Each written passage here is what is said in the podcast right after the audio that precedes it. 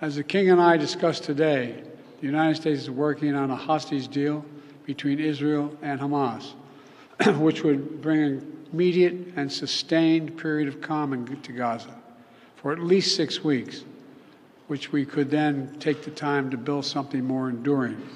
And at the same time, we're working to create the conditions for a lasting peace, as we talked a lot about upstairs. With Israeli security guaranteed and Palestinian aspirations for their own state fulfilled. I say this as a long, lifelong supporter of Israel. That's the only path that guarantees Israel's security for the long term. To achieve it, Palestinians must also seize the opportunity. As discussed with the King today, the Palestinian Authority must re- urgently reform so it can effectively deliver to the Palestinian people in both the West Bank and Gaza. Once Hamas's control of Gaza is over, they must prepare to build a state that accepts peace, does not harbor terrorist groups like Hamas and Islamic Jihad.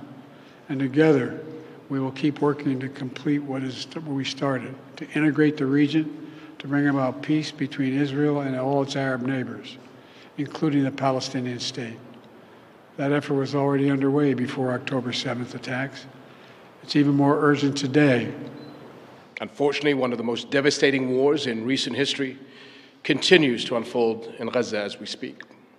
Nearly 100,000 people have been killed, injured, or are missing. The majority are women and children. We cannot afford an Israeli attack on Rafah.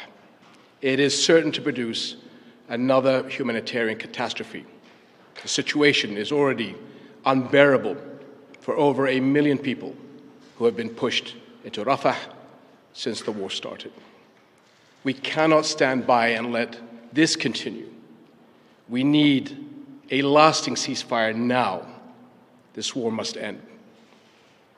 It is also important to stress that the separation of the West Bank and Gaza cannot be accepted.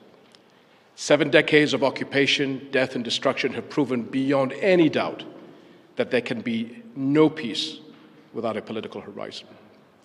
Military and security solutions are not the answer. They can never bring peace.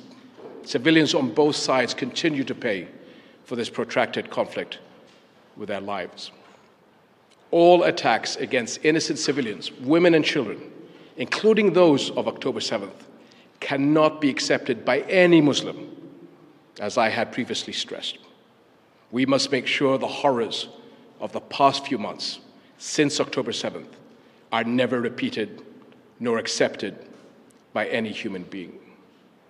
We must together, along with Arab partners and the international community, step up efforts to reach a ceasefire in Gaza and immediately start working to create a political horizon that leads to a just and comprehensive peace on the basis of the two state solution.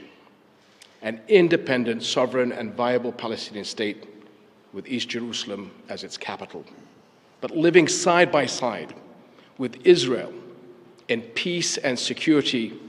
This is the only solution that will guarantee peace and security for the Palestinians and the Israelis.